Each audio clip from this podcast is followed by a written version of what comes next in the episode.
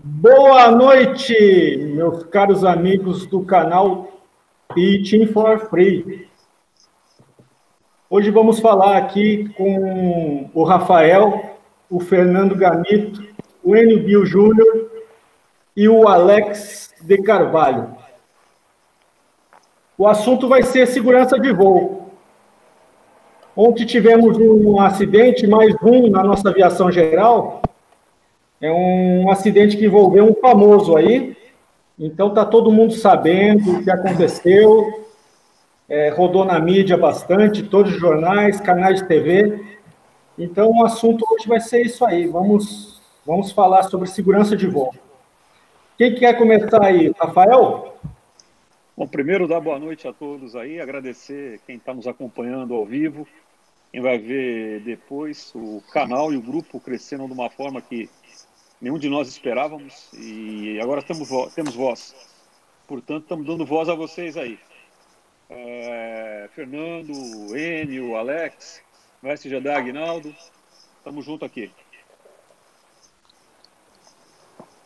Fernando Gamito. Olá, pessoal, boa noite. É prazer estar aí mais uma vez, né? É a minha segunda vez aí no canal. Sou, vamos dizer, um novato e a ideia aqui é, é somar, tá? Então a gente vai bater um papinho hoje um pouquinho sobre estatística de acidente, do que está acontecendo na, na aviação particular e o porquê, né? Tem bastante coisa aí para a gente falar. O Enilbio Júnior, lá da nossa capital Beleza? federal. Muito obrigado. Boa noite, Aguinaldo. Boa noite, Alex, Jamito, Rafael. Um prazer estar a bordo aí na aula de vocês. Vamos ver se a gente consegue transmitir algum, algum recado que seja útil para o pessoal que está nos ouvindo aí. Quem tiver, aproveite também, né, já para dizer que quem estiver nos assistindo, tiver qualquer pergunta a apresentar, por favor, que faça, que será um prazer a gente debater qualquer assunto complementar que esteja por aí. Alex de Carvalho, direto de São Paulo.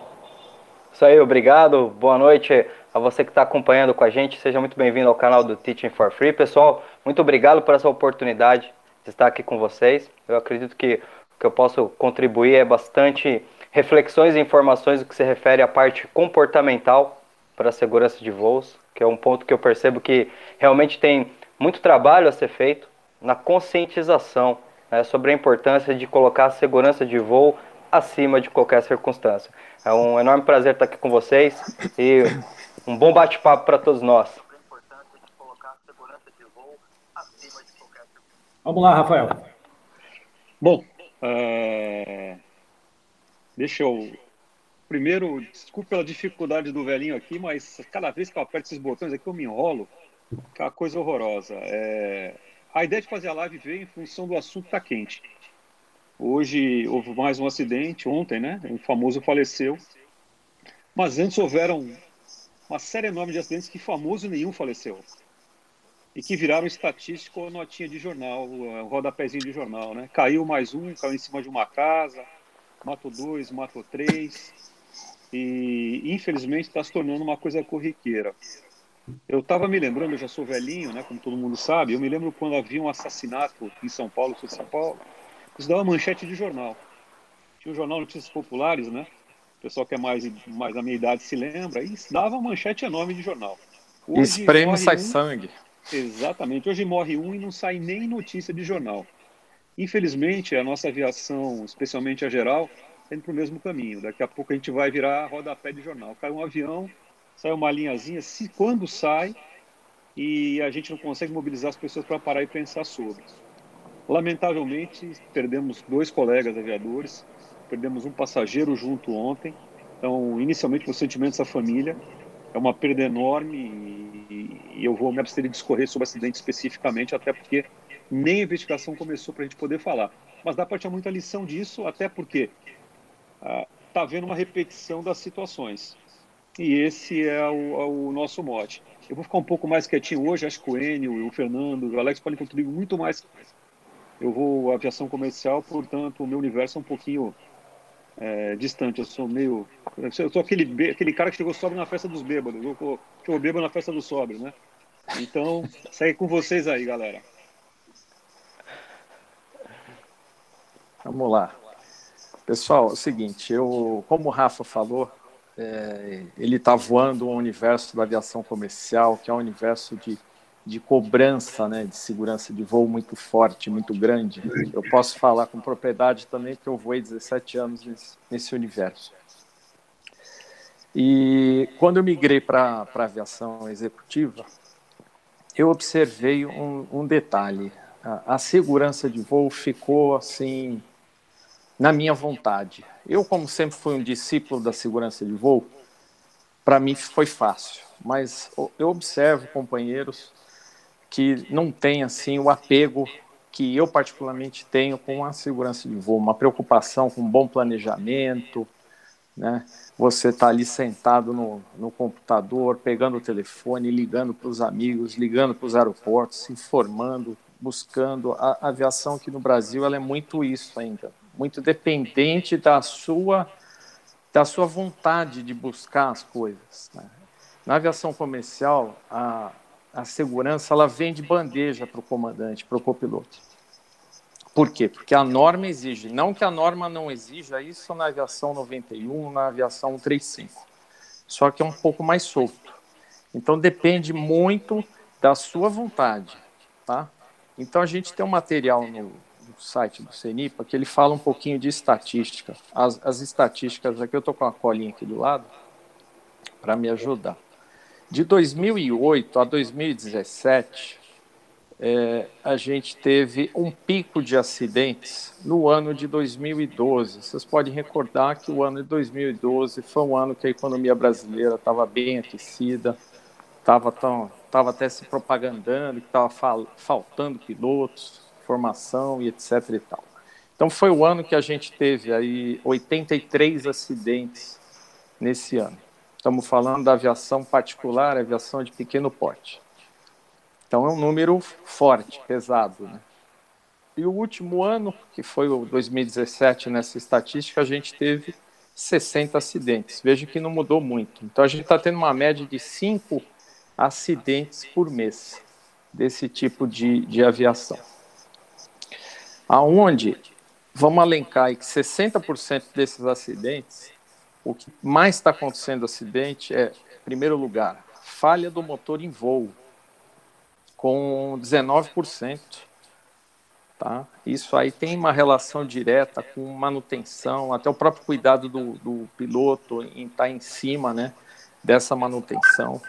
Porque, é como eu disse, é a vontade do piloto. Tem muita gente que prevarica em manutenção. Sim, infelizmente. Perda de controle em voo. A gente elenca é, é, esse tipo de acidente como um segundo lugar, com 17%. E essa perda de controle em voo, eu gostaria de destacar, na minha opinião, é, é muito acidente bobo. O que é um acidente bobo? É o camarada entrar numa camada, o cara voar no topo, depois se perder, é, em terceiro lugar, a gente tem perda de controle em solo, com 12%. O, o, em quarto lugar, a gente tem o acidentes do tipo CFIT, com 7%, que é o, basicamente é o voo, uma colisão com terreno em voo controlado. Né? É o famoso cisca-cisca. Né? E em quinto lugar, a gente tem aqui com 6% o tal da pane seca. Então você vê é, muita deficiência de planejamento e muita deficiência de, de instrução. Aqui no, no grupo Teaching for Free, a gente teve um trabalho muito bacana aí do um colega, o Jansley, que ele, ele desenvolveu é, um material que está disponível aí nas nossas mídias sociais, que é um material de planejamento de voo, né, onde você vai buscar informação meteorológica, onde você vai lê Notan. A primeira coisa que o, que o seu patrão fala em planejamento é o que, que você tem que ver? Você tem que ver o Notan. Tem que ver se tem obra, o que está acontecendo. Né? Aí entrou o Crespo aí, bem-vindo, Crespo. Obrigado, boa noite, pessoal. Boa noite. Boa noite, Crespo. É, então, basicamente é isso, gente. É planejamento. Deficiente planejamento e deficiente instrução. No programa de, de piloto privado aqui no, no Brasil, a gente não tem nenhum treinamento relacionado a, ao camarada entrar em voo por instrumento e saber pelo menos nivelar uma asa, né? ou seja, uma defesa. O nosso amigo aí, o Ronald Van Der Put, ele já comentou em outros episódios é, essa questão, né? De ter um treinamento mínimo para o camarada pelo menos saber voar nivelado, né? E evitar um terreno. Então, gostaria de ouvir a opinião de vocês aí do Bill ou do Crespo aí que está chegando agora a respeito dessa continuidade aí do que a gente está falando. Gamito, é, eu estava, por curiosidade, eu estava olhando o mesmo documento que você citou aí, e uma outra coisa que me chamou muito a atenção também é o seguinte: é, tipo de motor da aeronave em relação a esses acidentes da aviação particular. 84% é avião a pistão. Ou seja, a gente está falando de quem está começando, de quem voa um avião mais simples, é, com menos recursos, ou que eventualmente é, não exija tanto do piloto com relação a regras, com relação a um bocado de coisas. Exato. E talvez, é, aí é, é, difícil a gente começar a tirar conclusão em cima disso, né? É, talvez isso seja um motivo de um relaxamento. Mas eu acho que o mais importante é a gente ter consciência, principalmente quem está voando esse tipo de avião, e entender que ele está mais suscetível a, a um evento do que uma pessoa que voa um avião comercial, por exemplo. Exato. Não, ó, por favor, não me entendam mal. Não que quem está lá voando um Boeing, um Airbus, seja lá o que for, vá descuidar do que quer que seja. Mas quem está voando esse tipo de avião mais simples tem que ficar mais atento, isso é óbvio. Agora, eu, eu volto a um ponto que você comentou aí, que eu acho que é importantíssimo. Você falou da cobrança que existe, por exemplo, na aviação comercial, 121. Acho que um dos maiores problemas que a gente tem é a falta de disciplina. E é a disciplina consciente. Porque a gente aqui está preocupado com os outros, me parece, né? Será que a pessoa que voa ou que aceita voar num avião que não tem manutenção, e por favor, aqui não vai nenhuma inferência, nenhuma analogia, nenhuma relação com o evento que aconteceu ontem. Mas uma pessoa que se sujeita a um avião que não tem uma IAM, que faz a manutenção no fundo de quintal, que é, não cumpre as regras de tráfego aéreo, que decola acima do peso, que decola depois do pôr do sol, sem estar homologado, sem estar treinado para isso, o camarada está correndo um risco absurdo. E será que a pessoa não enxerga isso? Então, a meu ver, o que falta um pouco é de disciplina consciente. Porque é muito fácil na mídia, por exemplo, o pessoal tacando pau na ANAC, o que a ANAC não fiscaliza. A ANAC nunca terá condições, nunca terá gente, nunca terá pena para fiscalizar isso tudo. E se a gente quiser parar de morrer, a gente tem que cumprir o que está previsto eu, como usuário, não contratar um serviço que não está previsto, e eu, como operador, não fazer nada que não esteja previsto nas regras também. Então, eu acho que falta um pouco é de disciplina consciente. É, às vezes é muito mais fácil a gente ser cobrado por uma empresa aérea, mas é, quem está com o boneco lá dentro tem que ter um pouco de consciência de que é a vida dele que está em risco. Não é verdade? Correto. Eu acho que é o Raul Marinho que entrou aí. Confere? Isso, afirmo. Ô, Raul, seja muito bem-vindo. Beleza? Bem-vindo a bordo. Obrigado, cara. Eu vou tomar no aqui do... Você quer passar suas impressões aí sobre esse nosso tema, segurança de voo? Putz, então, cara, é, o tema é extremamente amplo, né? É. Mas, assim, pegando carona no que você falou aí, eu acho que nós temos um problema de indigência cultural absurdo na aviação geral, começando pela instrução. Cara, o acidente de ontem ocorreu com dois dirigentes do aeroclube. É, eu acho isso muito sintomático, né? Dois diretores do aeroclube pegam o avião, fazem o TACA, entram em IMC, numa aeronave não certificada IFR. Cara, como assim? Não tem, não tem cabimento um negócio desse. É, para tudo, eu acho que pa, é, temos que refundar a aviação geral, cara. Temos que começar do zero. Cara, não é possível que a coisa esteja tão ruim assim. E assim, o que eu vejo de comentário em, em grupos de WhatsApp, de Facebook e tal, do pessoal achando a coisa mais natural, sensata do mundo fazer taca. Pô, não é possível, gente. Eu, mas, não, mas isso aqui a pessoa está colocando o pão na mesa. Olha, cara, é, com o perdão do, do termo chulo, mas vai tomar no cu. Não é, não dá, cara, para admitir um negócio desse. Até a gente vai ficar vendo acidente atrás de acidente, cara. E aí todo mundo, é o que você falou, daí reclamar da ANAC. Tá legal, beleza, vamos reclamar da ANAC e tal, mas a ANAC está tentando fazer. Eles uh, fizeram 49 apreensões de aeronaves esse ano.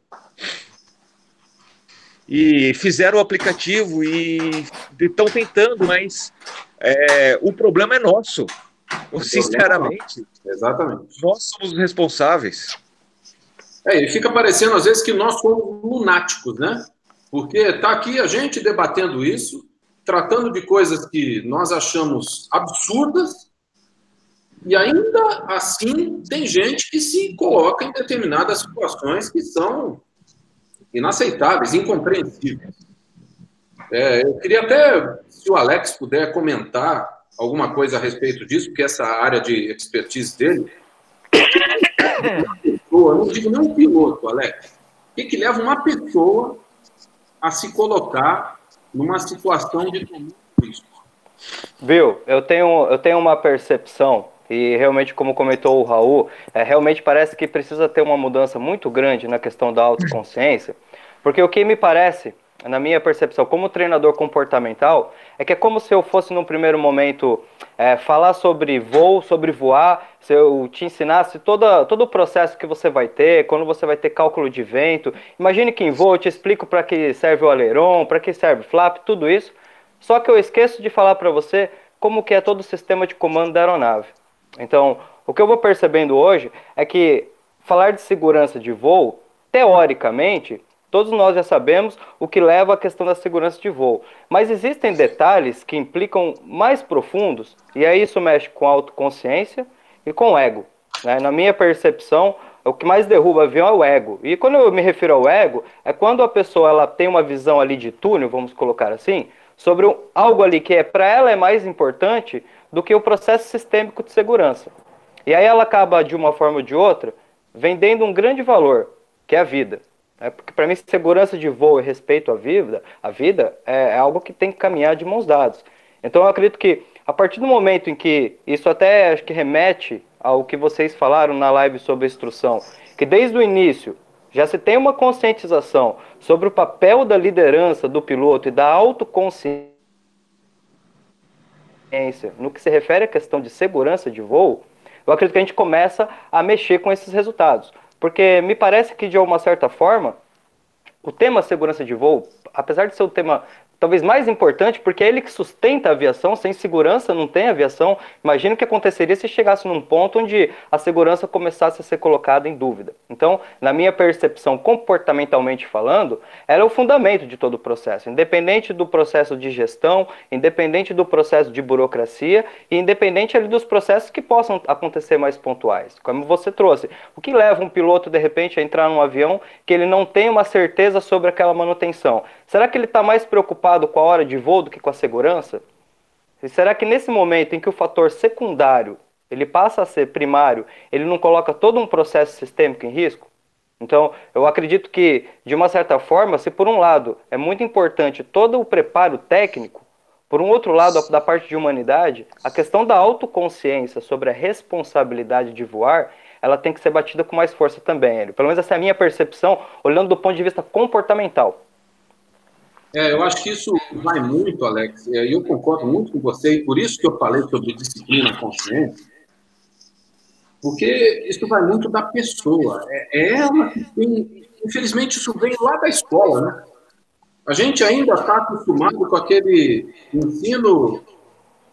É, o ensino que eles falam push, tem que voltar a, ou mudar o conceito para o ensino pull, ou seja, a, a, pessoa tem que ter interesse, tem que ter vontade, tem que ir atrás do conhecimento. E fica me parecendo que as pessoas, até por um grande desconhecimento, se colocam em situações de risco que são absurdas. Porque não, não tem o que falar sobre um caso como esse. Sim, é porque a gente percebe, é, como o acidente de ontem, e eu não, não quero também ser, falar diretamente, as investigações estão acontecendo ainda, mas com certeza aí houveram fatores superficiais ou secundários que acabaram tomando toda ali a visão, vamos dizer, da operação. Se você não tem uma aeronave homologada para o transporte passageiro, se você tinha pessoas com experiência a bordo, qual seria a motivação que levaria essas pessoas a descumprir um procedimento ou fazer algo diferente daquilo que está escrito? Será que é um fator sistêmico ou é uma coisa ali da pessoa? É, na, na, minha opinião, Alex, é uma coisa da pessoa, sim. Eu vou dar um exemplo meu, tá? É, eu hoje com 49 anos, vamos voltar 30 anos. Esse filme eu com 19 anos, então eu estava lá no Campo de Marte e surgiu uma oportunidade para mim voar um minuano. Imagina, lá na região norte. O cara falou: oportunidade para você, garoto. A gente é lá no, na região norte, a gente tira os bancos e eu enfio 10 índios aí atrás. Você vai fazer transporte índio, que eu tenho contrato com a FUNAI. Então, olha só. Eu, eu falei que não. Eu, eu vi naquilo uma operação muito frágil, muito insegura. Eu precisava de hora de voo? Precisava. Eu estava querendo ir para a linha aérea para realizar meu sonho de linha aérea? Sim, estava precisando. Só que eu eu dei um tempo. Falei, não, eu vou, vou buscar um outro caminho. Fui dar instrução de voo. Dei instrução de voo quatro anos. Foi um caminho muito mais, vamos dizer, penoso. Eu ganhava muito menos, trabalhava muito mais do que se eu fosse por aquele caminho que de repente eu poderia ter perdido a minha vida. Tinha grandes chances, né? Como muitos perderam.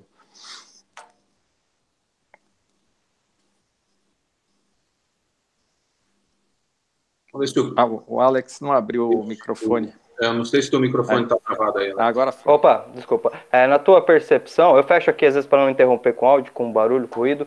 É, na tua percepção, essa maturidade que te diferenciou nessa tomada de decisão, com certeza aí ela pode evitou muitas questões. Agora a questão é como é que você consegue, na percepção de vocês, é, formar o, o, piloto ali, o ser, o ser antes do piloto, desde o início da carreira dele, para conseguir trabalhar o máximo possível uma visão como a tua, que foi uma visão muito mais coerente e segura. Né? Parece que é, eu, a, a, impressão que eu tenho, até por conversar com muitos é, pilotos que estão aí para ingressar ainda na aviação comercial, é que a ansiedade de chegar lá é tão grande que parece que está atropelando uma série de processos. Né? Deixa o camarada sei... cego, né? Exatamente. É custo, né? Isso. É isso mesmo. Eu até queria saber como é que Nem, é a percepção. De nem que custe a minha vida e eu não possa aproveitar nada depois. É, eu costumo comparar isso é, ao, ao, aluno ali do, do, ensino primário que quer só passar de ano. A gente tem que entender, todo mundo já é adulto quando está voando. Uns com mais experiência, outros com cabelo branco, outros um pouco mais novos, mas todo mundo é adulto, tem que ter responsabilidade. E tem que saber que a gente não está mais aqui para passar de ano. A gente está aqui, isso daí é para a vida. Então, se a pessoa não entender que conhecimento, a obediência às regras, isso é importante para a vida dela, e não para simplesmente cumprir um requisito, a gente vai ter esse tipo de problema.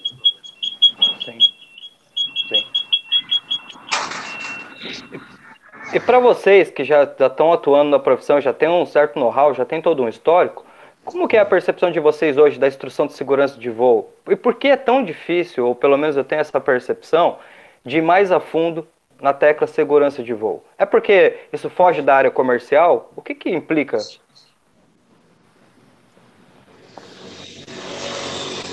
Olha, tem todo o lado financeiro também, Alex, né? Porque muita gente prevarica a segurança por questão financeira. Ah, eu não vou gastar. É aquela história, aquela máxima, né? Você não quer gastar com segurança, então experimenta um acidente, aí você vai ver o que é bom. Né? Eu lembro bem na, na época de aluno, o Aeroclube, a, a palestra que eu tive com o Peterca, que na época era do, do Serac 4, é, foi um dos motivadores para ter tomado essa decisão de não ter ido lá para para a região norte, lá para o Acre, voar esse minuano. Né?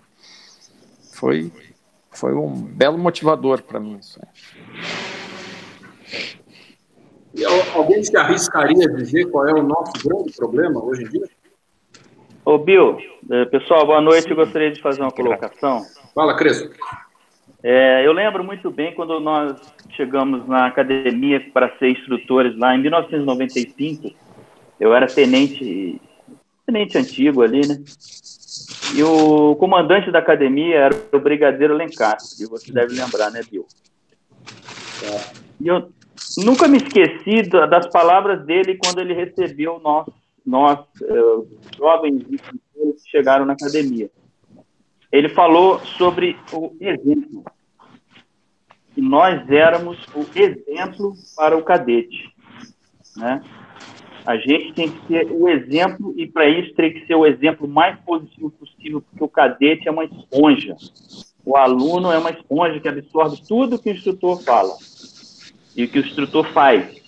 Então, se você for um bom exemplo para o seu aluno, certamente é grande chance dele ser um bom profissional no futuro, um bom piloto, porque ele teve uma boa referência, um bom exemplo. É, respondendo um pouco a sua pergunta aí, é, Alex, é, eu acho que a cultura organizacional tem um peso muito grande. Então, assim, dependendo da instituição, do aeroclube, do, da, do esquadrão, a cultura organizacional pesa muito. O que, que é isso? É o modo como todo mundo age, como todo mundo se comporta. Então, o que eu vejo é, ah, ele fez, ah, eu também vou fazer. Ah, não deu nada, não pegou, então não deu problema, então vamos fazer também. E aí vai levando, e vai ficando aquela falha latente até chegar uma hora que o negócio não dá certo. Então, numa investigação, por exemplo, a gente vai olhar a cultura organizacional daquela, daquele aeroclube, daquela escola, daquela empresa aérea, daquele esquadrão, e certamente vai identificar isso, que um também fez, o outro também fez, só que deu certo, entre aspas. Né? Então, acho que esses dois aspectos, o exemplo e a, você viu, o, o Gamito falou, o que aconteceu foi com, com os é, o, o, dirigentes ali do Aeroclube, né, desse acidente de ontem. Então, o exemplo teria que ser um bom exemplo, principalmente de cima para baixo, porque senão o aluno vai ver, ah, ele está fazendo aquilo lá, também quando eu tiver meu, né, o meu, minha carteira lá, quando eu tiver solo, eu vou fazer também. Assim como se ele fizer o negócio correto, da maneira certa, da maneira padronizada, como o Bill falou, a doutrina, a disciplina consciente, a doutrina, se estiver incutida lá desde o início na formação do piloto, dificilmente ele vai desviar para outro, outro caminho que não seja o caminho da, do voo seguro, do voo responsável, da, de operar realmente eh, como tem que ser, seguindo o regulamento, seguindo limitações. Então, esses dois aspectos, o exemplo de quem tem, quem tem a responsabilidade de conduzir e a cultura organizacional da, da unidade, da escola, do aeroclube, são muito é, preponderantes nesse quem caso. Quem tem a responsabilidade de conduzir e a cultura organizacional. É, isso que o Crespo fala é um fato Tá, eu quando fui fazer meu curso de, de instrutor de voo, a parte teórica, eu fui para o clube de, de Belém Novo em 1990, lá no Rio Grande do Sul, e fiquei muito impressionado com essa parte. Eu já vinha de uma escola boa, que era o Clube de São Paulo, sempre foi muito tradicional formação de segurança de voo e cumprimento de regras, mas o Aeroclube do Rio Grande do Sul me impressionou muito positivamente naquela época, que era um verdadeiro celeiro de excelentes aviadores também. Real, realmente, isso aí, sem dúvida, que o, que o Crespo falou, eu concordo também. Eu acho que esse é um, é um ponto bastante importante, no qual eu procuro insistir muito também. É, a gente tem que separar as coisas. Quando a gente fala de estatística, fala de, de é, eventos que ocorreram, a gente muitas vezes fala, ah, a aviação geral é assim, a aviação geral é assado. Não vamos generalizar. Há pessoas e pessoas, aviões e aviões, instituições e instituições. Não é. podemos tomar a parte pelo todo. Tem muita gente séria aí. Sem dúvida. É, até mesmo para não, não, esquecer um dos, dos princípios da segurança, né? Que é aprender e não julgar, né? Exatamente. Eu acho que é uma linha muito, muito tênue entre uma coisa e outra, mas a gente realmente pode tirar aprendizagens muito boas e acredito que até seja o intuito desse bate-papo hoje, é agregar, somar, é, aprender e tentar de alguma forma possível aí, é, pelo menos entender qual o próximo passo, né? Qual a direção que, que deve se, se seguir para que a gente consiga mitigar esse tipo de acontecimento cada vez mais. E é um prazer muito bom estar aqui com vocês, porque quando você fala com pessoas que já têm experiência, conhecimento de causa e vivência, é, acho que não tem faculdade melhor que a experiência, né? Sem dúvida. Gente, eu tenho. Entrei aqui de paraquedas aqui, tenho duas perguntas. Posso mandar? Manda lá. Manda aí? Que a minha conexão aqui é um. Nós estamos te ouvindo. Oi, duas perguntas para mim. Chegaram duas perguntas para mim aqui. O pessoal está me procurando aqui no direct, aqui, não sei, estão me mandando coisa aqui, então eu vou entrar de vez em quando perguntando. Primeiro é para o Raul Marinho. Aqui perguntaram se taca da cadeia. Se o cara é preso na realidade ou se acaba dando uma mussarela, meia lite e calabresa com cebola. Não sei se o Raul está por aí, vou deixar no ar a pergunta dele. Então, a segunda para o Crespo. Pergunta foi como é que funciona uma investigação de acidente. Creio que o, quem escreveu foi a pessoa leiga, tá? É, ou que não entende, ou que lê alguma coisa a respeito, mas não parece ser aviador, não. Queria entender como é que funciona a investigação, de forma resumida, lógica, né? Bom, é, eu fui da segurança de voo desde 1992. Eu fiz o curso de Prevenção e Investigação no CENIPA em 92, quando eu era tenente ainda. E eu praticamente a minha vida toda trabalhei na, na segurança de voo.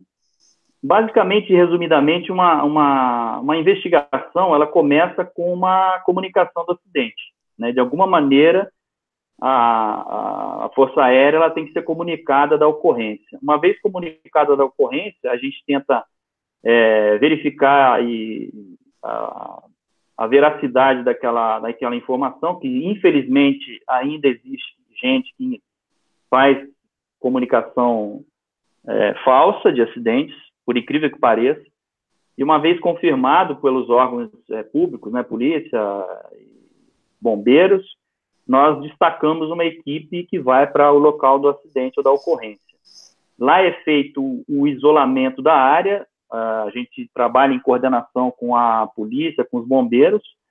A área é solicitada que seja isolada e a gente, a nossa equipe da Força Aérea faz uma ação inicial.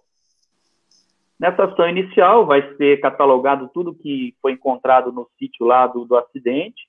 Logicamente, a primeira coisa é salvar alguma vida que ainda, né, que ainda exista lá no local, mas isso é feito pela equipe de resgate, pela equipe dos bombeiros.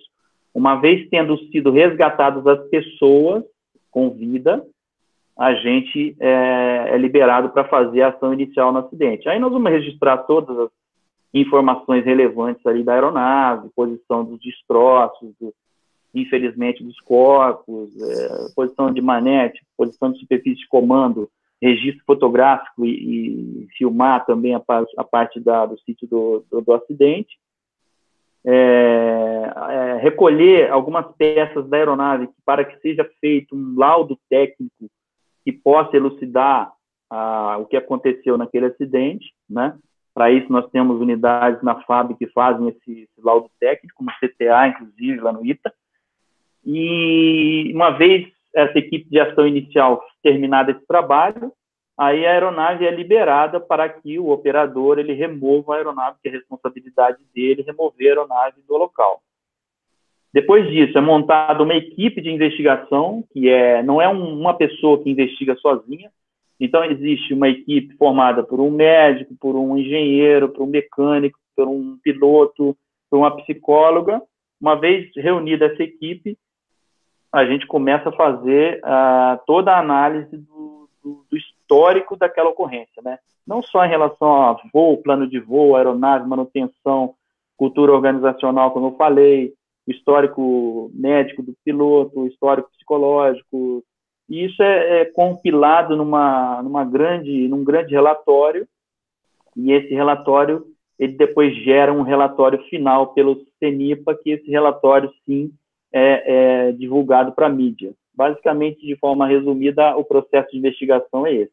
E o mais importante do processo de investigação é a prevenção para que a gente aprenda com, aquele, com aquela ocorrência, o que aconteceu, para que novos acidentes como esse ou parecido com esse não venham a ocorrer novamente. A grande chave da, da investigação de acidentes aeronáuticos é a prevenção.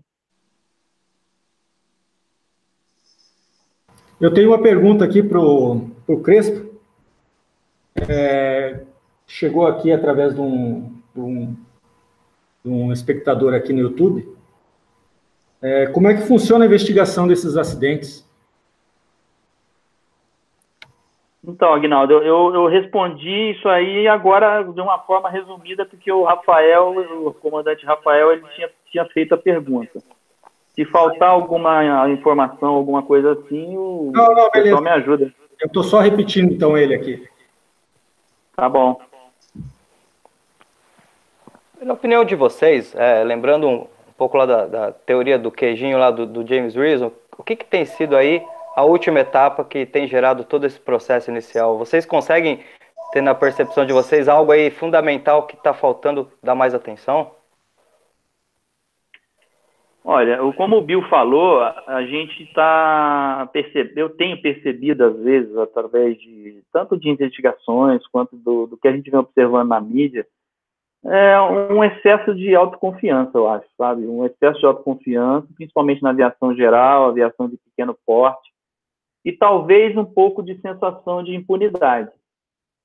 Ah, eu já estou fazendo daquele jeitinho lá, errado, entre aspas, e não, não dá nada, não pega nada, então vou continuar fazendo. Então, eu acho que excesso de autoconfiança e sensação de impunidade tem sido bastante presente nas várias ocorrências que a gente tem visto por aí. Enio, Fernando?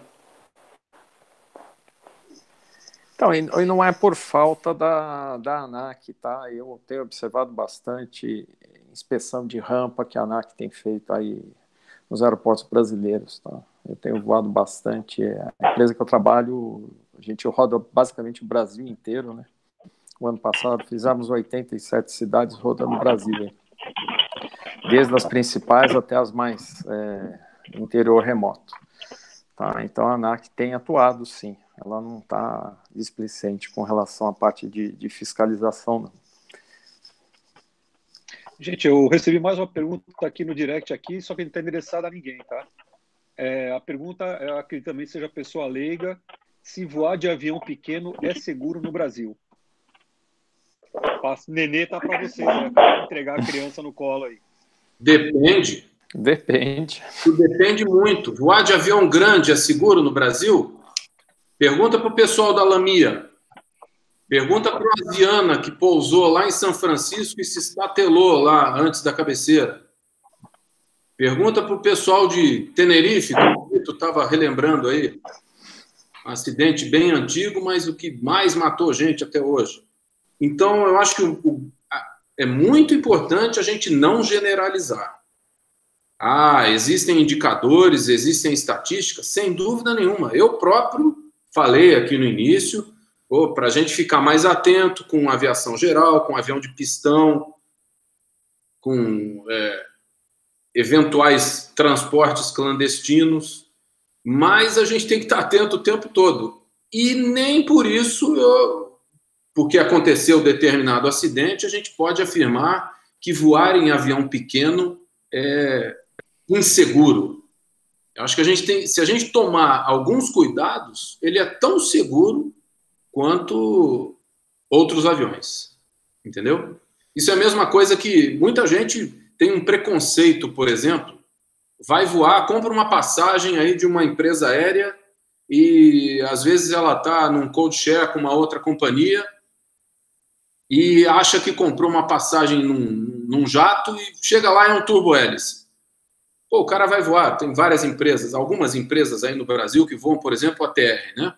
Que é um avião turbo hélice. Um nível de segurança espetacular. Mas aí tem gente que tem preconceito, pô, porque avião a hélice é menos seguro do que avião a jato. Eu acho que depende muito. Não, não se deve, não se pode nem se deve generalizar. Perfeito. Nosso amigo Jansen aí entrou agora aí. Boa noite, Jansen. Não sei se ele está sem áudio. Enquanto ele se prepara aí, eu queria só comentar o que a gente estava tratando um pouquinho antes aí que era o, o, que o Alex perguntou, né? O porquê disso tudo, ou se a gente pode extrair em comum nesses eventos aí que infelizmente a gente tem visto. É, eu traria para adicionar ao que o Crespo e o Gamito já falaram um ponto que eu acho muito importante. É o que alguns autores chamam de normalização do desvio.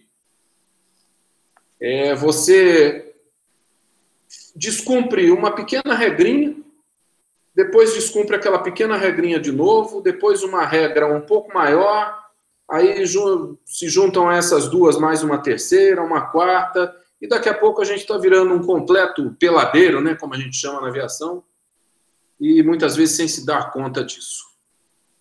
Uma comparação que eu posso fazer, e que às vezes é simples, né, é o seguinte: por vezes a gente chega em determinado local, numa casa, e observa a casa, pô, mas essa casa está com a, a parede quebrada, tá vendo aquela rachadura, a porta está descascada, tá vendo que está precisando pintar. Será que o dono da casa não percebeu isso? Ele está vendo ali, aquilo ali todo santo dia. Mas no primeiro dia choca, no segundo dia incomoda, no terceiro dia já é mais ou menos, no quarto dia aquilo ali já é normal para ele, é natural. A casa dele é daquele jeito. E assim é na aviação. Se a gente se acostumar em rotineiramente descumprir procedimentos padronizados, descumprir regras, descumprir limites, uma hora o cachimbo cai. Então, esse é um ponto que eu julgo bastante importante, que é, como eu falei, o que alguns autores chamam de normalização do desvio. Muito bem colocado, Bill. É, vou, vou trazer um exemplo noite. fora da. Boa noite, Jansen. Já vou passar, já vou passar a bola para você, Jansen, porque é, só pegando o gancho aí do, do Bill. E você imagina ali no Rio de Janeiro, dentro da favela, tendo tiroteio os moradores eles já se acostumaram, eles ouvem tiroteio, bala traçante, os caras não se jogam no chão, né? Que seria a reação normal de qualquer, qualquer um de nós, né? A gente se jogaria no chão. E o Janze, que está aí agora, entrou agora, ele vai poder falar um pouquinho também sobre aquele material excelente, né? Que é como se fosse um checklist de, de um planejamento de missão, né? Manda gente, lá, Janze.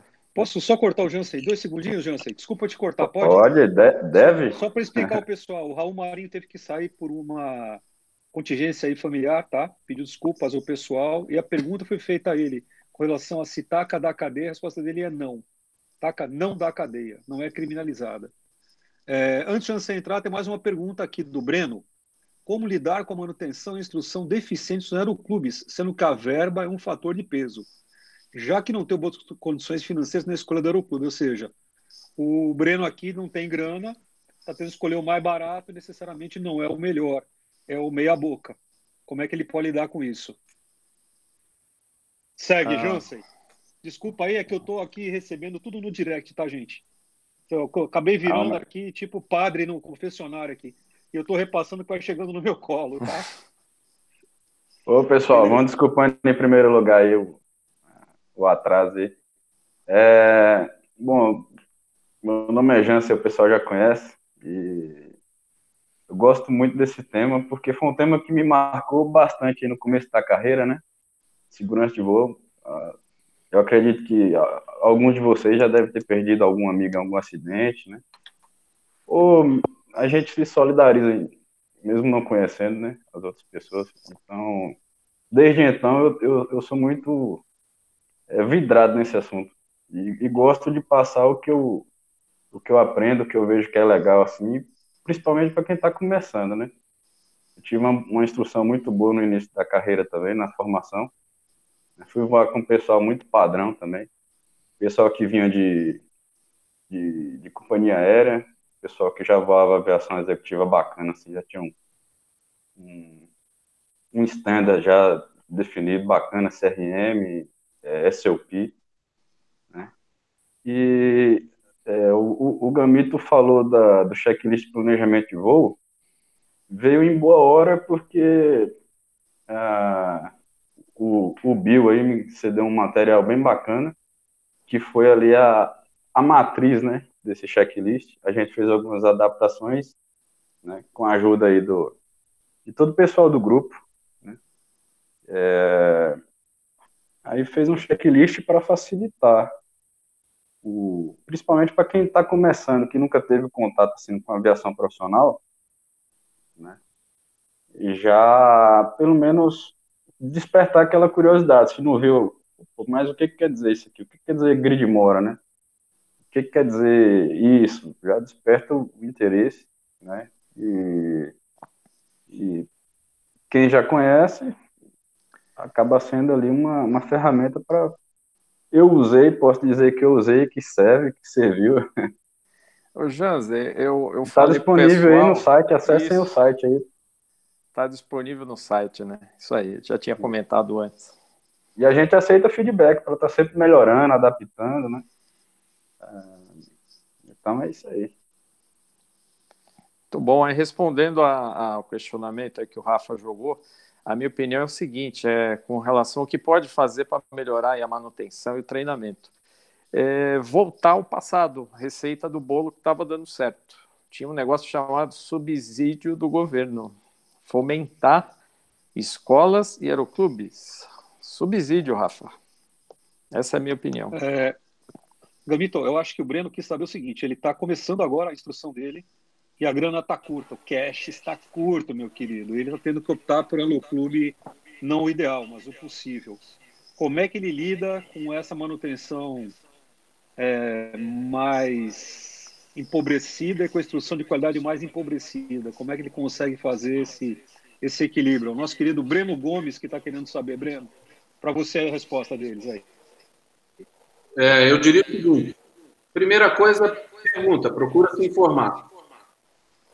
Segunda coisa, sugere. Se você acha é algo às vezes difícil, né? Porque quem está começando tem pouca experiência, como é que vai sugerir alguma coisa? Mas se for algum, alguma coisa gritante, como me parece ser, e ele próprio, com tão pouca experiência, já identificou, sugere. Se não for atendido, meu amigo, a solução mais fácil é uma só. Não gaste seu dinheiro fora e muito menos jogue fora a sua vida. Parte para outra. Economiza um pouco mais e vai fazer o seu curso, vai ganhar a sua experiência num local que realmente lhe dê experiência. Lhe entregue algo que seja realmente de valor para você. Gente, pergunta do Valdir aqui. É que eu creio, também não sei se é piloto, Valdir. É, Valdir, é para você aí. O que, que, tem a ver aquela foto do horizonte artificial pifado com o acidente que matou o cantor aí ontem? O, uma coisa tem a ver com, com a outra.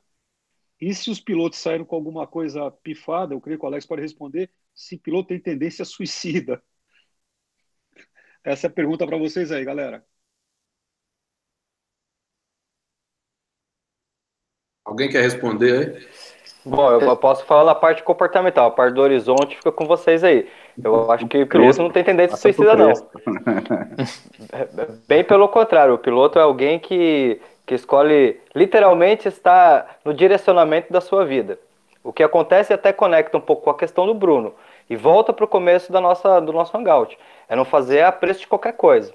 É, eu acho que se você quer se transformar num bom profissional, num bom piloto, você vai precisar de uma boa formação.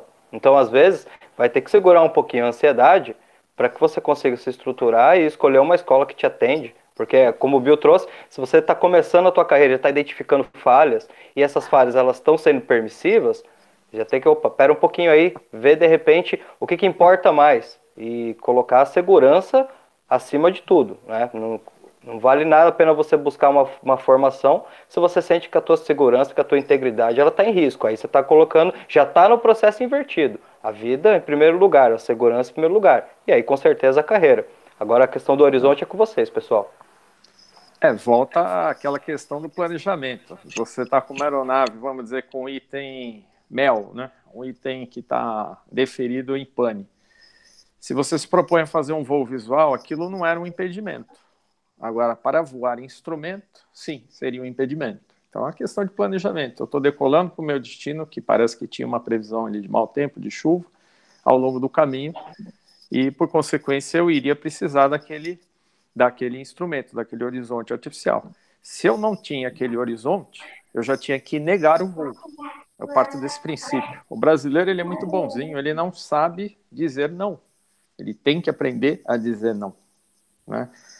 Voltando ali em paralelo com, com, o que o Alex acabou de falar, né? Você tem que ter um bom senso. A tua vida está ali. Né? Eu vou, eu não sei qual é o, o, nível de conhecimento de quem fez a pergunta. É, o que eu complementaria ao que muito bem disse aí o Gamito é o seguinte: o horizonte artificial é um instrumento que diz justamente onde está o horizonte. Se você está nivelado, está em curva, subindo, descendo, o que, que o seu avião está fazendo? Porque se você entrar em uma situação de voo por instrumentos, ou seja, dentro de nuvens, você vai precisar de instrumentos para te orientar, porque o seu sistema proprioceptivo não vai mais te dizer não vai ter condições de dizer para você se você está fazendo curva, se você está subindo, descendo, está voando reto e nivelado ou está com as asas inclinadas. Por esse motivo é que existem aviões que são homologados para voo visual ou para voo por instrumento, de uma maneira bem básica, né? bem simples essa resposta. Gente, tem mais uma pergunta para vocês aqui. Eu não vou citar o quem perguntou porque me pediu para não citar o nome dele, é, o colega está fazendo, está na fase do PC de voo, ele é PP, tá? E no aeroclube que ele está voando, ele voa no aeroclube, é, também não falou o nome aqui, mas não vou falar o nome, né? E as missões de voo não tem briefing, ele chega lá 10 minutos antes, senta no avião, faz o voo lá com o instrutor e o instrutor passa para ele o que vai acontecer no voo seguinte e não existe debriefing também. Ele já detectou que provavelmente isso não seja o mais adequado, porém a forma que o aeroclube que ele está funciona. É, pediu uma orientação de como lidar com a situação. Estou repassando, não citei o nome e não vou citar o clube por razões óbvias, tá? É, na, na, minha humilde opinião, ele já detectou um problema, que é um problema grave, a falta de planejamento, falta de doutrinamento dessa escola. A minha opinião para ele, a minha sugestão é que ele mude de escola. Simples assim. Esse caminho está errado. Você já detectou um erro, então já mandou bem, muda a rota. É, o, o... Gente, mas. A hora Perdão, todo mundo sabe que é muito caro, não é? É caro demais voar, não é verdade? A hora de voo não é caríssimo. Você ainda fazer uma hora de voo para você tentar aprender alguma coisa lá em voo somente, está jogando dinheiro fora. Total. Não está aprendendo. Então, é por isso que é, um briefing, um debriefing são tão importantes. Porque o voo não é só o avião tá borracha fora do solo. O voo começa lá no briefing, começa na preparação, no, no, no, comentário, que tipo de erro que a gente pode cometer, quais são os erros mais comuns, como que a gente evita esses erros, como corrige os erros se eles acontecerem, quais são os exercícios que a gente vai treinar quais são os objetivos de cada um desses exercícios. E se a gente não tiver uma preparação para o voo, que é o briefing, o voo em si, e depois um debriefing, ou seja, os comentários a crítica, analisando aquilo que foi correto, aquilo que não foi tão bom e como que eu vou corrigir isso para o meu próximo voo, o mínimo que a gente pode dizer é que está jogando dinheiro fora. Meu amigo, sinceramente, se você quiser insistir, converse com a pessoa de uma maneira é, franca, diga que você não está aproveitando bem os voos. E eu tentaria isso daí uma vez.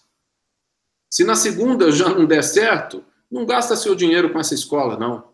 Acumula um pouco mais de, de, de faz uma poupança um pouquinho maior, paga uma hora de voo numa escola um pouco mais cara, mas que pelo menos vai te oferecer alguma coisa decente. É o barato que está saindo caro. Bom, pergunta aqui do Rafael, meu xará com PH, ou seja, meu xará versão luxo, né? Eu sou versão simples, ela é versão luxo. Rafael está dizendo que a crise econômica está acabando com a, aviação, com a aviação brasileira, um modo geral. E, portanto, os, a segurança de voo obscurecida pela pressão em abraçar oportunidades, ou seja, arrumar emprego. Como condicionar um piloto que se for em meio à crise a recusar oportunidades que colocam em risco a, a sua segurança? Tchan.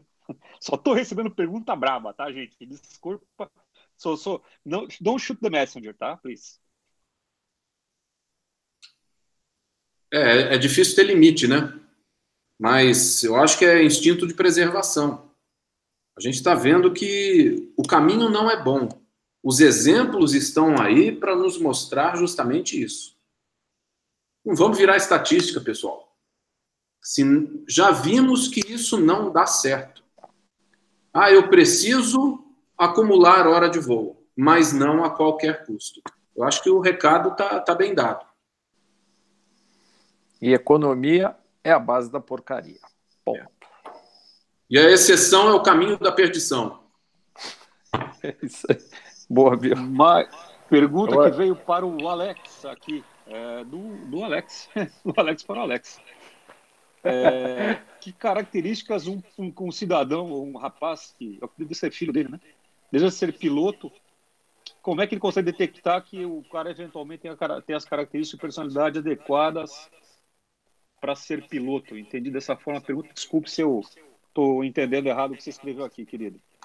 Bom, do ponto de ponto de vista comportamental, ele tem que ter os dois extremos. Primeiro, uma grande flexibilidade, porque ele lida com mudanças constantes. Segundo, uma grande capacidade de manter a disciplina e o foco, porque ele lida com coisas que não são variáveis. Então, quando a gente fala em termos de processos, em termos de procedimentos, em termos de segurança, a variável é muito pequena, tem uma regra a ser seguida. Mas em termos da rotina do dia a dia, é muito dinâmica. Então, ele tem que saber lidar com esses dois pontos ter consciência de como está o mercado hoje, para ele não entrar num lugar que ele não sabe onde ele está pisando, entender que tem um processo, até porque, Rafael, isso conecta com o que nós estamos falando aqui. Senão o cara ele começa a querer colocar qualquer custo para ter oportunidade e começa a não mensurar aquilo que é importante.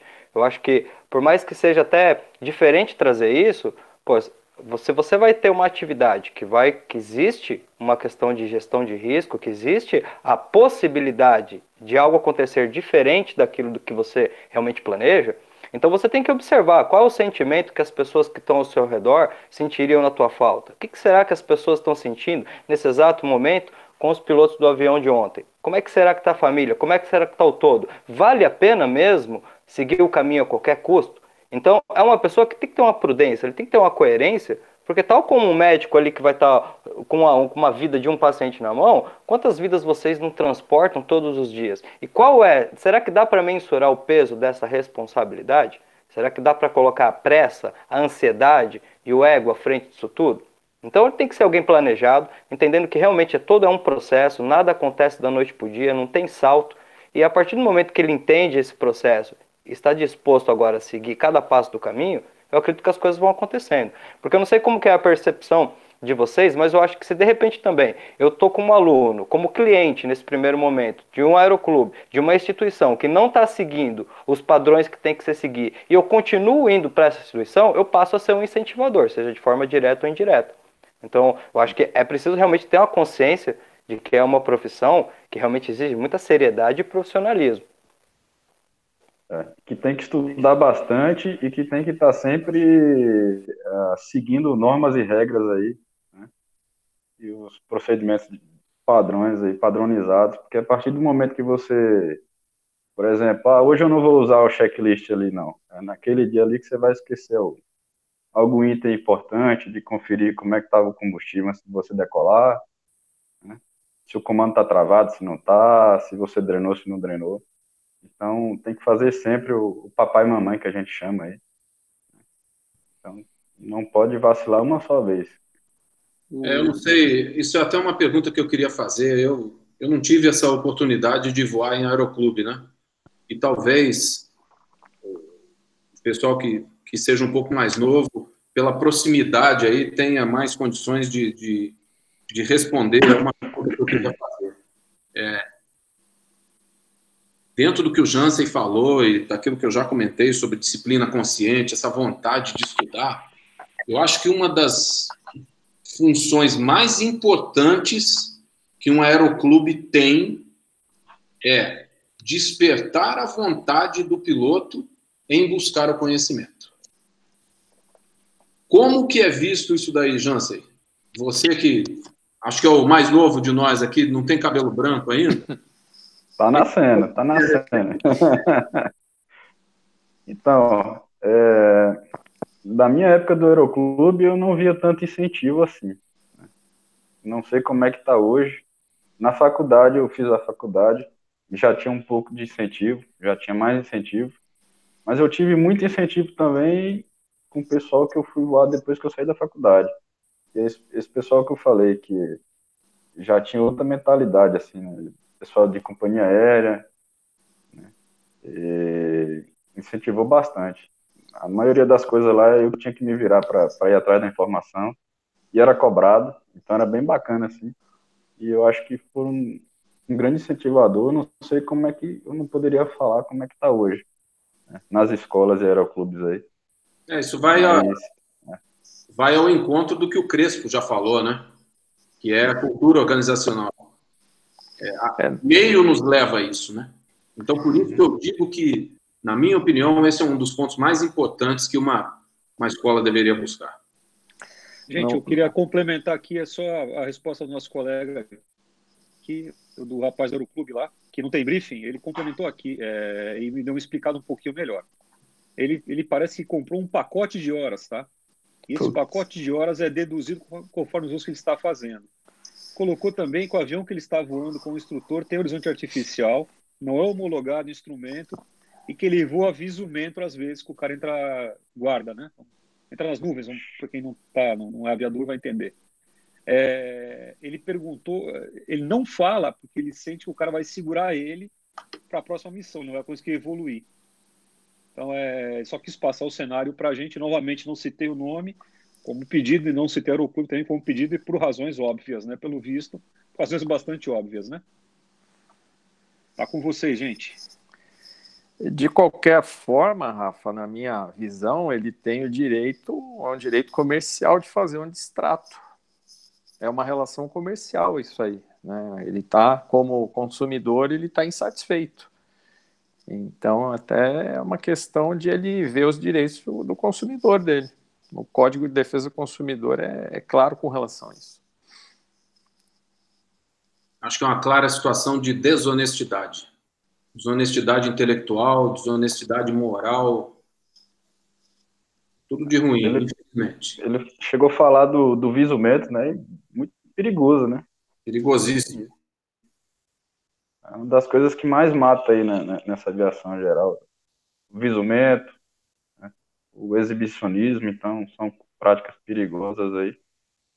E eu não sei se vocês já falaram na instrução também, o pessoal que está indo procurar uma instituição aí de ensino, ver se, se existe o solo de fato, se você vai solar, se não tem aquela história do solo assistido. Né? Gente, pergunta do Marcos Luiz.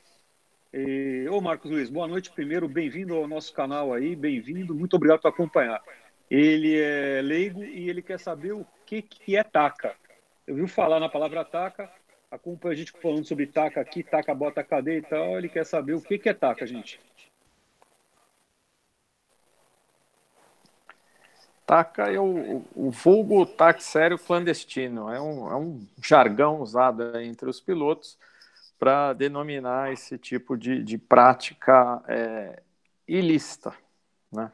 Porque táxi aéreo tem que ser feito, obviamente, em aeronaves de táxi aéreo, não em aeronaves de aeroclube, ou aeronaves privadas, como alguns outros fazem também. Basicamente é isso. Eu queria colocar uma percepção aqui sobre esse último comentário do Rafael e queria também ouvir vocês depois sobre isso. Eu acho que nesse caso aí ele já se depara com uma situação, Rafael, que é uma situação que para mim faz toda a diferença na profissão do aviador. Assertividade. Porque como é que ele vai lidar com essa situação?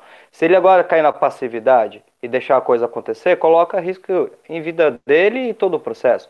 Então, é, acho que esse é o caminho que talvez seja mais desafiador, porque entre escolher o caminho mais fácil e o caminho melhor, a pessoa tem que estar bem consciente que no caminho melhor ela vai sair um profissional muito melhor lá na frente, mas vai ser um caminho bem desafiador, porque não temos históricos de acidentes aeronáuticos onde faltou exatamente essa assertividade da pessoa ver o erro, mas não ter ali a coragem ou ficar com muito receio de colocar o que é para ser dito. Então, eu sugeriria para ele que fosse assertivo. Ele não precisa é, ser agressivo com ninguém, mas ele também deve fazer o que a consciência manda ali como, como melhor, né?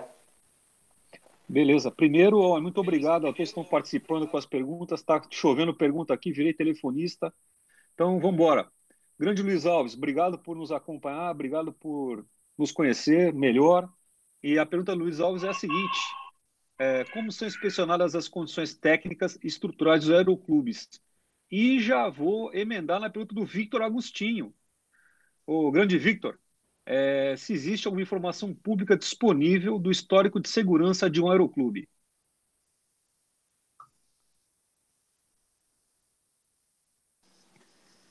Com relação às vistorias do aeroclube, de aeroclubes no Brasil, escolas de aviação, a, a ANAC ela dá conta, ela, ela tem feito isso, até por uma questão de homologação. Uh, agora, com relação à estatística, gente, de acidentes de aeroclube, eu desconheço, né? Ela deve estar embolada no, na, na, estatística de aviação particular, aquela que eu comentei lá no começo da live, entre 2008 e 2017, que você encontra no CENIPA. Agora, específico para aviação e instrução, eu particularmente desconheço.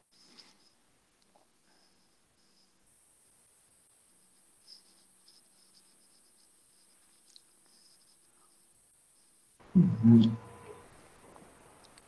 Beleza? E aí, Alex? Peraí, gente, pera, é, pera que eu não tenho muita experiência aqui, eu sou telefonista aqui, eu tenho que, ao mesmo tempo... Chegou mais uma aí? Consigo, eu não, não consigo entrar, sair ao mesmo tempo aqui. Desculpa, viu, gente, está perguntando, a dificuldade é do velho aqui de apertar botão, ler, responder e para vocês e mandar para eles ao mesmo tempo as perguntas. É... Pergunta geral aqui, a segunda vez me pergunta a mesma coisa. Como saber se o aeroclube a escola de aviação é segura? Ou seja, se vai entregar o que o cara está pagando? Se tem uma forma de consultar, é, alguma publicação, alguma oráculo, carta do tarô, qualquer coisa assim no gênero? É, eu acho que não tem, que não existe, como o Gamito já comentou, né?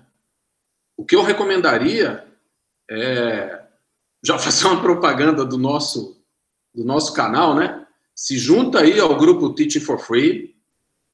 Nós temos hoje mais de mil associados lá no grupo do Telegram.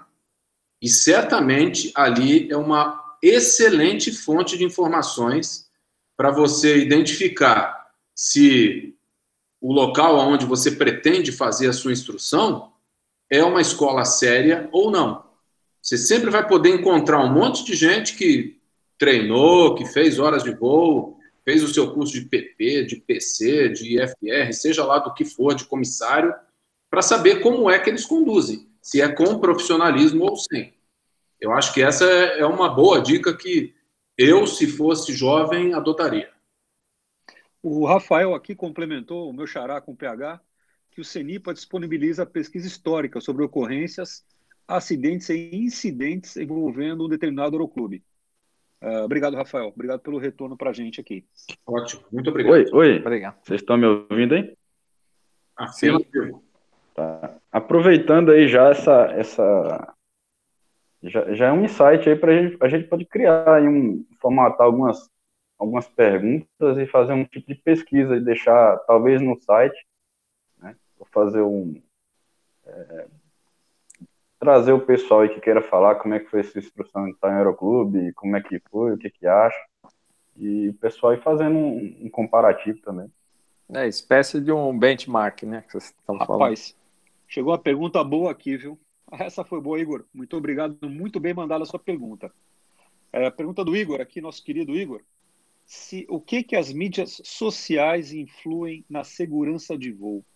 Instagram, Facebook, Escambau, Twitter, sei lá, influem na segurança de voo? Muito boa pergunta, viu? No meu entender, negativamente, porque as pessoas acabam postando vídeos é, de formas de uma forma exibicionista, o que já tínhamos falado anteriormente, a questão do ego, né, o super ego, o, Rafa já falou isso em outros episódios, aí o ego do piloto é do tamanho G, G, G, G. É complicado isso, sim. Eu vejo isso com, com maus olhos, na minha opinião. É, foi uma das grandes preocupações aí do, do, do NTSB aí, né? Most Wanted List desse ano de 2019. Distração de celular, uma das maiores causas de, de acidentes, né? Em todos os. Comentário modais, do né? Fernando né? aqui, creio eu que é uma pergunta do Fernando, não sei se é uma pergunta ou uma afirmação do Fernando. O que são atos inseguros?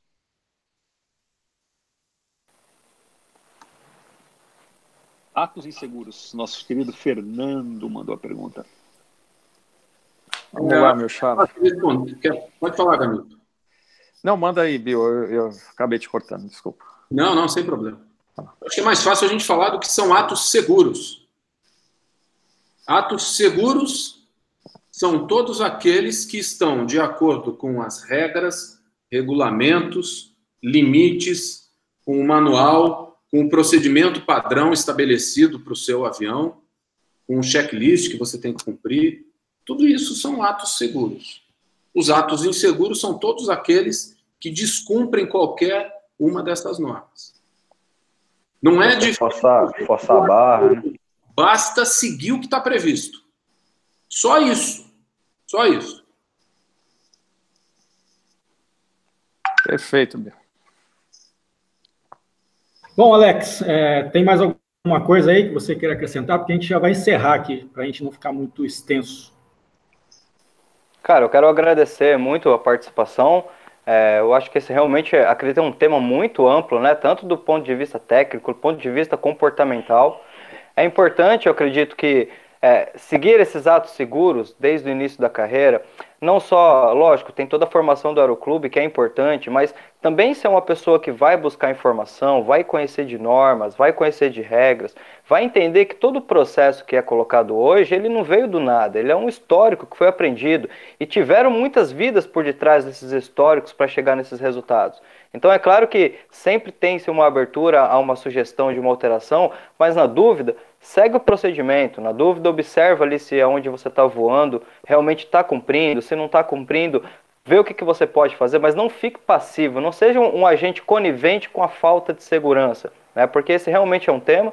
Eu costumo até dizer que a segurança de voo, nesse sentido, ela começa quando o cara acorda na casa dele, na forma que ele conduz as relações, na mentalidade que ele chega para voar, se ele consegue estar tá ali, ter uma boa consciência situacional. Né? O Gambito trouxe aqui a questão, poxa, eu imagino a rede social interferindo ali, a rede social é uma coisa que caramba, né? Ela nem deveria estar tá ali perto, não deveria ser uma interferência para o piloto, ele devia estar tá focado ali realmente é, na formação, na técnica, na aprendizagem e lembrar que realmente é uma escolha de uma profissão que exige uma consciência de segurança. Se conseguir alinhar a consciência, o amor pela profissão e realmente aí uma assertividade, poxa, com certeza vamos fazer cada vez mais uma aviação segura. Né? E lembrando que também depende de cada um, não é uma instituição, um órgão que vai criar. Isso é cada um, né? olhando ali para si mesmo e se autogerenciando para manter cada vez mais segurança de voo. quero agradecer a participação aí com vocês.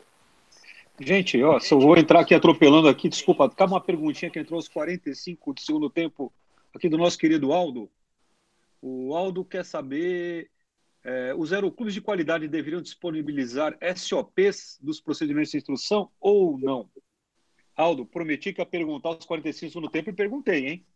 Tá para vocês aí, SOPs no, de, de instrução nos aeroclubes. Eu vou devolver porque eu não saberia nem responder. Na minha humilde concepção, essa pergunta não deveria nem ter surgido. É obrigação ele ter um procedimento padrão. Que instrução é essa que ele está dando se ele não tem manuais, não tem regras, não tem uma padronização? Está brincando de dar instrução. Alguém me corrija aí se eu estiver errado, por favor. Faço das suas palavras as minhas, meu amigo. Embaixo. Eu, eu, já vi em algumas ocasiões, tipo um manualzinho do, do piloto aluno, mas bem, bem coisa bem resumida, assim, não, não tão abrangente. Né? É, acho que fica a dica, então, aí, né? Eu acho que é a pessoa que vai.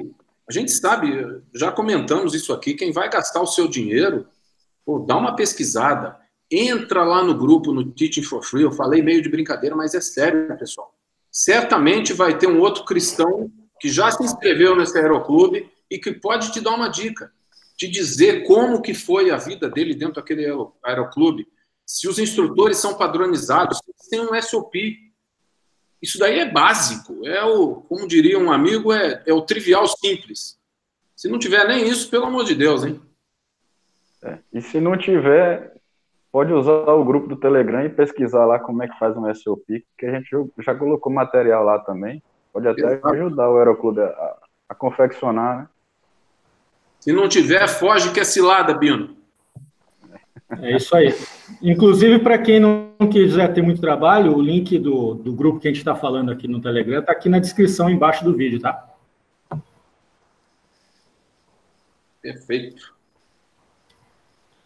Então, Fernando, Fernando Gamito, últimas palavras aí. Últimas palavras, vamos lá. Eu gostaria de agradecer a participação de todos, né, os, os colegas que estão aí no bate-bola e as perguntas, excelentes perguntas aí. É, como o Bill disse, galera, embarque liberado, venham para o Teaching for Free, venham com força, tá? É um grupo muito sério, estamos com mais, mais de mil integrantes, aonde o nível de excelência é, é, é, um negócio ímpar, assim, impressionante. Nenhum grupo que eu participo, nem WhatsApp, nem Telegram, é igual esse. É, todo mundo é moderador, ninguém escreve besteira, é muito positivo. Você vai encontrar conteúdo de qualidade, coisa boa mesmo, gente boa. Desde o aluno até um master de 777, como o nosso amigo Rafa que está aí no comando aí. Muito bom. Então, boa noite, galera. Obrigadão. Foi um prazer. Inclusive, o grupo no Telegram tem aí o nosso administrador, mora aí, o Janci Tura. Últimas palavras aí, Janci. Bom, pessoal, em primeiro lugar, gostaria de agradecer o convite aí. Estamos aqui só faixa preta, né? Prazer estar aí com o Gamito, Rafael, nosso Jedi, o Bill, o Alex, prazer. E reforça aí o que o Gamito falou, então entrem no grupo, quem tiver curiosidade, quem quiser contribuir, né? ensinar, ou mesmo para aprender, tem muita coisa bacana, tem muita gente bacana aí contribuindo positivamente. Então, é, junte-se a nós, faça parte, vamos fazer crescer esse, esse canal, vamos, fazer, vamos tentar mudar essa aviação nossa aí para melhor. Um abraço, bons voos, e seguro. Né? Tio Rafael. Bom, é, para acabar, eu queria agradecer a todos que disponibilizaram, disponibilizaram tempo para a gente, especialmente quem estava respondendo as perguntas, agradecendo a participação de todos perguntando. Foi a primeira live que a gente teve tanta interação e com certeza agilizou muito e deu muita qualidade ao conteúdo. É, eu gostaria só de explicar um pouquinho e bem de forma rápida o que é o nosso grupo e o que a gente mira para frente. É, ninguém aqui dos que estão no painel aqui pensou que um dia a gente teria mais de mil e mil e tantas pessoas no grupo, mais de mil e trezentas pessoas no YouTube, por aí vamos crescendo é, com números bastante significativos. Mas com certeza essa, esse grupo grande, com o mesmo objetivo que é segurança de voo, é fazer algo legal, é fazer algo com qualidade e com uma diferença enorme, sem cobrar nada. Todo mundo que está aqui está de grátis mesmo, está doando seu tempo e seu conhecimento. É a forma mais nobre de conviver com vocês, gente. A cada um fez uma pergunta, cada um parou para nos ouvir um pouquinho. De coração eu agradeço. Tenho a certeza que contribui muito para aumentar o nosso conhecimento, o nosso alerta.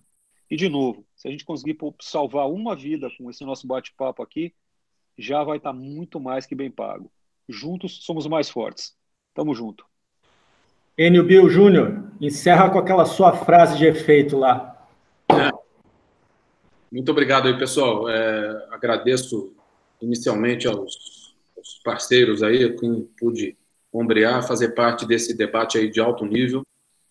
É, se me permitem, eu gostaria de dedicar esse nosso episódio, que depois vai ficar disponível, aos nossos três colegas aí que se foram, que se perderam no acidente de ontem. Tá? Nós estamos aqui justamente para que eventos como esse não aconteçam mais. Então, o nosso respeito às famílias, aos amigos, e o nosso sentimento a, àqueles que ficaram e hoje sentem a saudade aí dos seus entes queridos. É, obrigado pela participação, a quem mandou as perguntas aí. Isso é uma coisa muito importante, porque às vezes a gente tenta aqui se desdobrar para saber qual é o recado que a gente tem que levar para vocês, mas o mais importante é essa participação, para que a gente saiba o que, que acontece do lado de lá, tá bom? Então, obrigado àqueles que mandaram as suas perguntas. É, eu reforço aqui o nosso recado, o nosso interesse, a nossa vontade de que as pessoas tenham um pouco mais de disciplina consciente, que tenham vontade de estudar, de conhecer, de se aperfeiçoar na profissão que nós tanto amamos. E eu diria, acumule conhecimento, não acumule hora de voo. Tá? Vá buscar conhecimento, não hora de voo. Finalmente, o nosso episódio é, é intitulado né, de segurança de voo. É, eu, eu abro um parênteses aqui para dizer que muitas vezes as pessoas dizem, pô, vocês que tratam de segurança de voo, eu não tenho curso algum na área de segurança de voo mas é um tema que me chama atenção, ao qual eu dou muito valor, porque ele me é muito caro. E a segurança de voo é um direito e um dever de todos nós que trabalhamos com aviação. Tá bom? Não pense que isso aí é responsabilidade do CENIPA, da ANAC, ou do, do elemento credenciado do oficial de segurança de voo, de quem quer que seja. É um direito e um dever de todos nós que trabalhamos com aviação. Ok? Muito obrigado mais uma vez pela oportunidade, Agnaldo. Ventos sempre favoráveis e pousos seguros a todos nós.